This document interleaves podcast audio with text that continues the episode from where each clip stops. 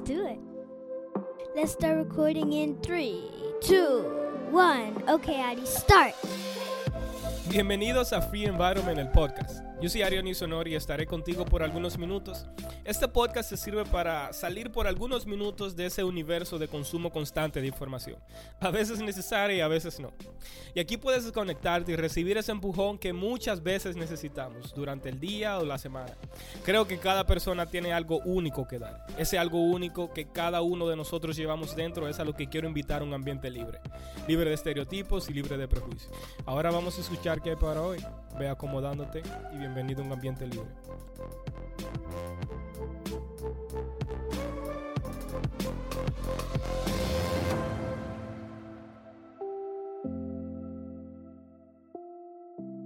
La ciudad que nunca duerme. Todos saben de qué ciudad estoy hablando. La ciudad de Nueva York.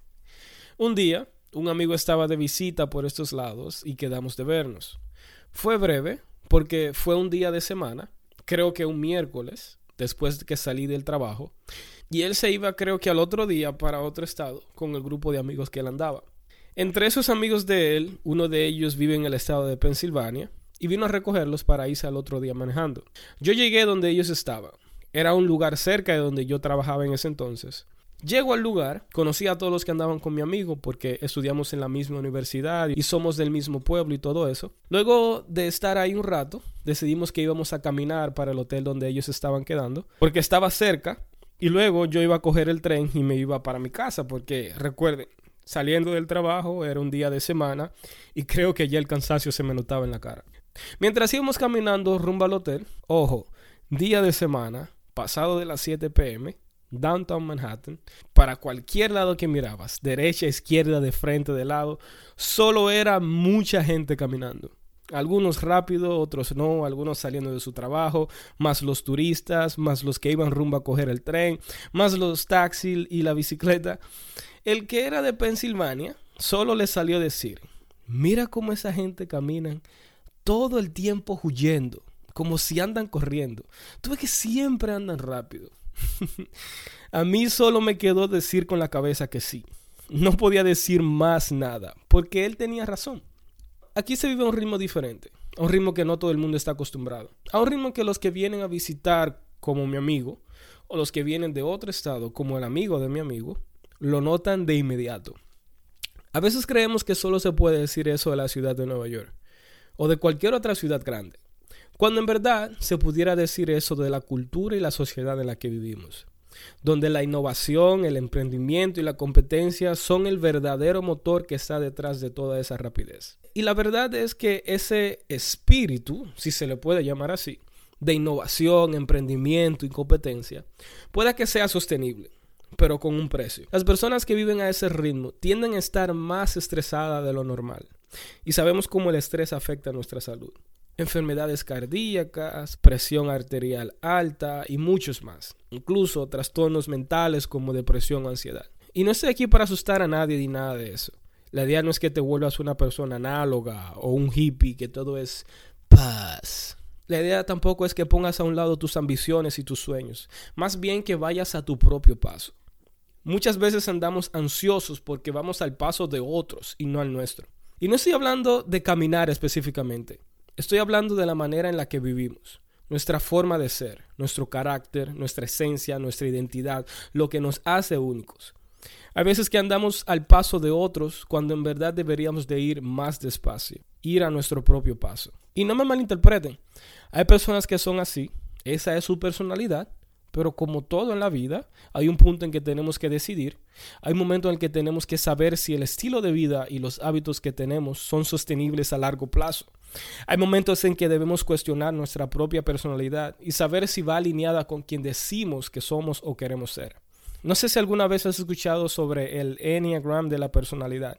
Si no, aquí va en palabras simples. El Enneagram de la personalidad es un mapa, por así decirlo, del comportamiento humano que detalladamente da instrucciones de las condiciones humanas y podemos comprender las motivaciones profundas que hay detrás de nuestra forma de ser y nuestro carácter. Se basa en que hay nueve tipos de personalidades donde podemos determinar qué nos mueve a ser como somos y hacer lo que hacemos. cuáles son nuestros principales rasgos de carácter, incluyendo nuestros defectos y cualidades, qué deseamos y a qué le tenemos miedo. Al ser una herramienta tan útil y práctica y fácil de entender, psicólogos y psiquiatras lo usan. También empresas lo usan para el desarrollo del autoliderazgo y la inteligencia emocional de los empleados. También es usado por guionistas para crear personajes con características reales, en base a la personalidad que quieren que tenga ese personaje que están creando. Si entiendes los cinco lenguajes del amor, esto no se te debe hacer difícil entender. La razón por la que menciono el Enneagram es porque hay una de esas nueve personalidades, que es la personalidad que básicamente puede vivir un estilo de vida de innovación, emprendimiento y competencia. Siempre y cuando se mantenga en un nivel saludable con él mismo y otras personas. Y esa es la personalidad número 8.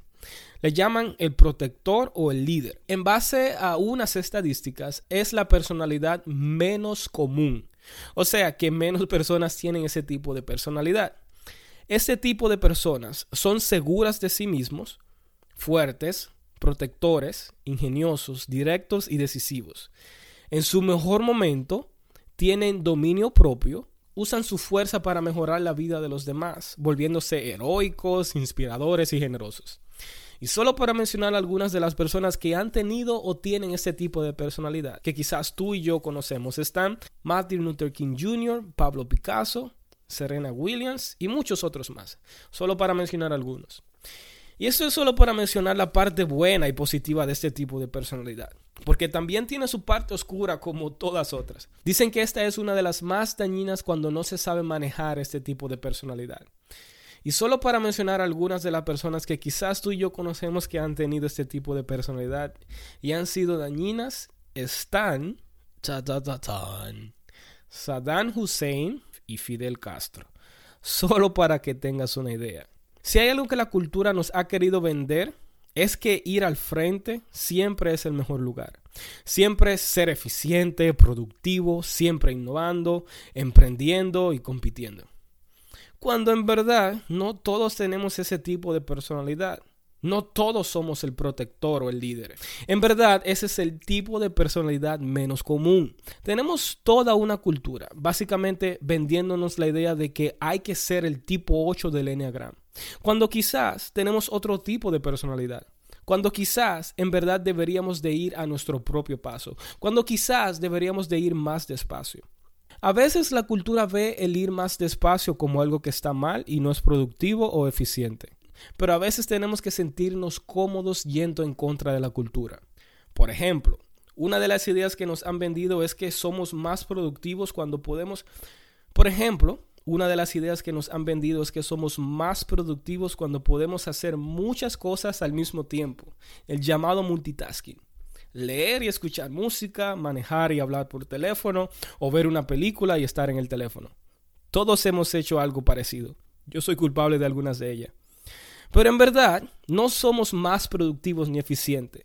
En verdad, lo que estamos haciendo es cambiando de tarea o lo que sea que estemos haciendo rápido. Hay varios estudios que nos enseñan lo poco eficiente que somos cuando intentamos de hacer varias cosas al mismo tiempo. Según algunos estudios, nuestro cerebro se toma alrededor de 23 minutos en volver a enfocarse cuando interrumpimos lo que estamos haciendo y cambiamos de asignación. Si crees que el multitasking es una forma eficaz de hacer más, lo has entendido al revés. Es una forma eficaz de hacer menos cosas. Supuestamente hacemos multitasking, varias cosas a la vez, para ser más productivos, pero en verdad es todo lo contrario, porque tenemos que dividir nuestra atención y eso simplemente no es eficiente. Hay un psicólogo húngaro, su nombre es Mihaly, y su apellido es uno de esos impronunciables. Ni siquiera voy a intentar de pronunciarlo, solo le puedo decir que empieza con una C. A él se le atribuye darle el nombre y dar a conocer un término usado en psicología llamado the flow state, el estado de flujo. En sus palabras, él define el flow state, y lo cito, como el estado mental en el que una persona está tan sumergida en una actividad que nada más parece importar la experiencia es tan agradable que la persona seguirá haciéndola incluso a cualquier precio, por el simple hecho de hacerlo. Fin de la cita. Él y su equipo duraron años examinando atletas, jugadores de ajedrez, bailarines y personas en, sus actividades normales del día a día. La razón por la que menciono esto es porque en verdad no siempre le dedicamos nuestra atención 100% a una actividad, sin ninguna distracción. Puede ir desde hacer una tarea o alguna actividad en tu trabajo, hasta ver una película, leer un libro o hacer alguna actividad física, sin ninguna distracción por una hora o 30 minutos, sin el celular cerca. ¿Cuándo fue la última vez que simplemente te enfocaste en una actividad sin ninguna distracción? Solo preguntando. Yo mismo no creo que pueda responder esa. Y quizás tú digas, ajá, ok, he oído todo lo que has dicho hasta ahora, pero ¿cuál es el problema con ir a un ritmo rápido, estar ansioso, multitasking y todo eso? ¿Cuál es tu punto? Y mi respuesta es esta y con eso termino. Uno de los problemas de vivir con tanta prisa es que empezamos a reaccionar en vez de responder. Cuando vivimos en cierto estado de ansiedad, cualquier situación que se nos presente reaccionamos en vez de responder. Nos guste la idea o no, nosotros estamos compuestos por cuerpo, alma y espíritu. Algunos cambian la palabra alma por mente y está bien, es la misma idea. El punto aquí es que lo que hacemos con nuestro cuerpo marca el tono tanto para nuestras emociones como para nuestro espíritu. Y viceversa, lo que hagamos con nuestro espíritu marca el tono de las demás áreas. Muchas veces vivimos a un ritmo que no es el nuestro porque le decimos que sí a todo y a todos. Le dedicamos nuestra atención a cualquier persona, proyecto o cosa que la pida. O como dijo Graham McKeown, en nuestra sociedad somos castigados por buenos hábitos, decir que no, y premiados por malos hábitos, decir que sí. Y una de las cosas que debemos de cultivar es el arte de decir que no. Solo cuando nos atrevemos a dejar de intentarlo todo y dejar de decir que sí a todo el mundo, es solo cuando podemos dedicarle la atención, energía y tiempo a lo que en verdad importa. Y ojo con este último, tiempo. Me voy a atrever a decir que quizás el principal problema que enfrentamos la mayoría de nosotros es con el tiempo. A veces estamos muy ocupados para vivir una vida emocional y espiritualmente saludable. No seamos de esos que tienen tiempo para todo y para todos, menos para nosotros mismos y para las cosas que de verdad importan. Tú decides.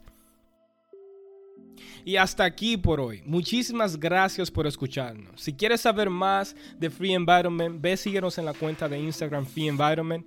Y para saber cada vez que salga un episodio nuevo, suscríbete en cualquier plataforma que estés escuchando. Así que ya sabes, nos oímos en la próxima. Chao.